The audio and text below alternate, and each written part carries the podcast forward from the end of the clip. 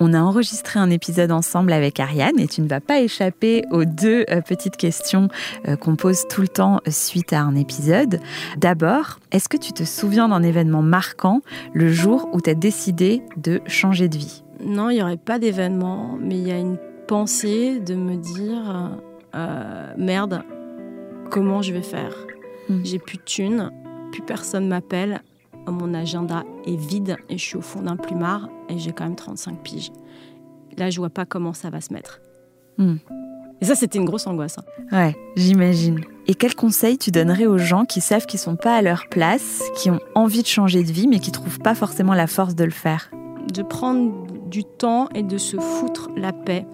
J'ai même un terme pour ça parce que je me le suis appliqué euh, à moi-même, c'est la fakit thérapie. Hmm.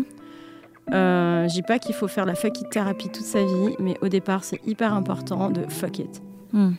Et ça fait vachement de bien de fuck it. Parce que finalement, tout ce qu'on fait, enfin beaucoup de choses qu'on fait dans la vie, c'est du bullshit. Et de se recentrer sur les vrais trucs qu'on a envie de faire. Sans se juger, sans se dire ouais, mais j'aurais plus de thunes, j'aurais plus de ci. Parce que ça, c'est du blabla mental hein, qui t'empêchera d'être heureux. Fous-toi la paix. Moi, le seul truc au départ de ma fuck it thérapie qui faisait kiffer, c'était boulotter des macarons sur des bancs publics. Voilà, j'ai commencé comme ça. Hmm. Et aujourd'hui, tu es très épanouie dans ta vie et tu vis de ta passion. Donc, moralité, manger des macarons sur les bancs publics. Faites ce que vous avez envie de faire, ça sent bateau, mais personne n'a le courage de le faire. Hmm. Si t'as un rêve, tu te dis depuis je sais pas combien de temps j'ai envie d'aller au Japon, ouais mais j'ai pas le thune, j'ai pas le temps, fais-le maintenant. Hmm. Tu sais, des bouddhistes m'ont dit un truc un jour, il y a deux choses qu'on ne sait pas dans la vie. Euh, c'est, enfin surtout une chose, c'est quand est-ce que tu vas mourir? Et ça, c'est vrai, c'est indiscutable. Hein. Quand est-ce que tu vas mourir? Et c'est con, mais si, c'était demain, vis toujours ta, journée, mais comme si demain, il n'y avait plus rien. Parce qu'en vrai, demain, il n'y a plus rien. On ne mm. sait pas, on ne sait pas demain. Mais aujourd'hui, tu es là, tu es à la barre.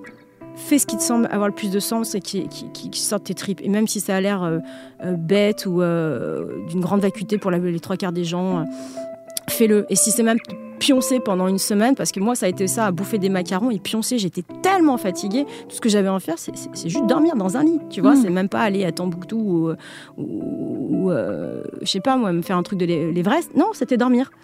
Et euh, déjà, on y voit vachement plus clair. De bien mm. bouffer et de bien dormir. Et ensuite, de se dire, OK, qu'est-ce que j'ai envie? Et si la réponse vient pas et qu'il te faut un mois, bah, tu prends un mois. Et puis c'est tout, tu vas pas mourir. Moi j'ai cru que j'allais mourir, vraiment.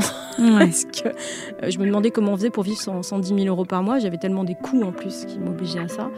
Et, euh, et j'avais pas la réponse. Mais j'ai décidé de faire confiance, confiance à la vie. Et, euh, et voilà, la vie s'est chargée de moi. Hmm. Merci beaucoup Ariane. À bientôt. À bientôt.